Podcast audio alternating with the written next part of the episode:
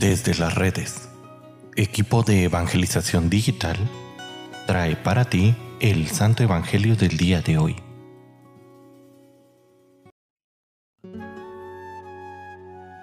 El día de hoy, jueves 2 de febrero, escuchemos con atención el Santo Evangelio según San Lucas. Transcurrido el tiempo de la purificación de María, según la ley de Moisés, ella y José llevaron al niño a Jerusalén para presentarlo al Señor, de acuerdo con lo escrito en la ley. Todo primogénito varón será consagrado al Señor. Y también para ofrecer, como dice la ley, un par de tórtolas o dos pichones.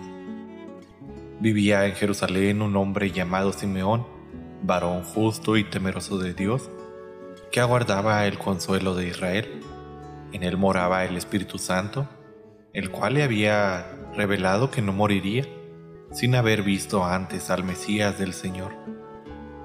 Movido por el Espíritu, fue al templo y cuando José y María entraban con el niño Jesús para cumplir con lo prescrito por la ley, Simeón lo tomó en brazos y bendijo a Dios diciendo, Señor, ya puedes dejar morir a tu siervo según lo que me habías prometido, porque mis ojos han visto a tu Salvador, al que has preparado para bien de todos los pueblos, luz que alumbra a las naciones y gloria de tu pueblo Israel.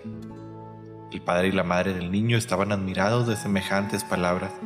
Simeón los bendijo y a María, la madre de Jesús, le anunció, Este niño ha sido puesto para ruina y resurgimiento de muchos en Israel como signo que provocará contradicción y para que queden al descubierto los pensamientos de todos los corazones. Y a ti, una espada te atravesará el alma. Había también una profetisa, Ana, hija de Fanuel, de la tribu de Aser. Era una mujer muy anciana. De joven había vivido siete años casada y tenía ya 84 años de edad no se apartaba del templo ni de día ni de noche, sirviendo a Dios con ayunos y oraciones. Ana se acercó en aquel momento dando gracias a Dios y hablando del niño a todos los que aguardaban la liberación de Israel.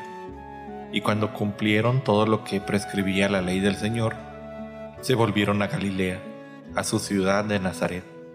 El niño iba creciendo y fortaleciéndose, se llenaba de sabiduría, y la gracia de Dios estaba con él.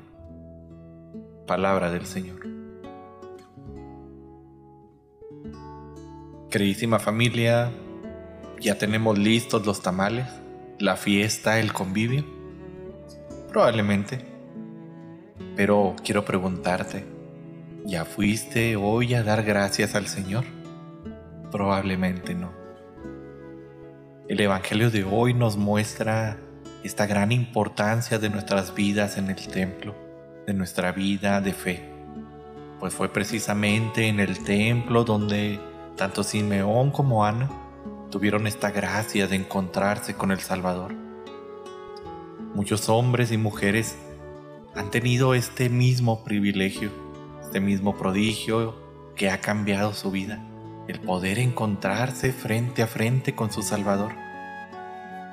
Es ahí donde la participación en la vida de la fe, especialmente la participación eucarística, es tan importante y vital para la vida espiritual.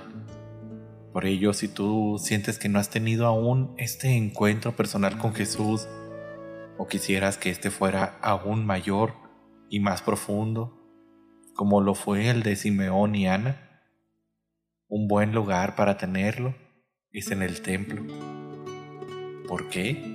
Porque ahí Jesús está siempre esperándote en el Santísimo, en el Sagrario. Ciertamente, el templo no es el único lugar para encontrarnos con Dios, pero es un lugar que de manera privilegiada y especial Dios ha querido para encontrarse con el hombre Podríamos decir que este es el lugar privilegiado para la revelación de Dios en el corazón del ser humano.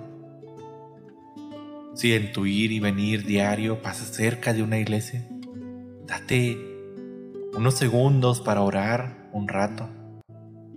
Y créeme, querido hermano, que muchísimas cosas pueden cambiar en tu vida. Muchísimas cosas pueden mejorar en tu alma, en tu corazón y en el corazón de los que te rodean.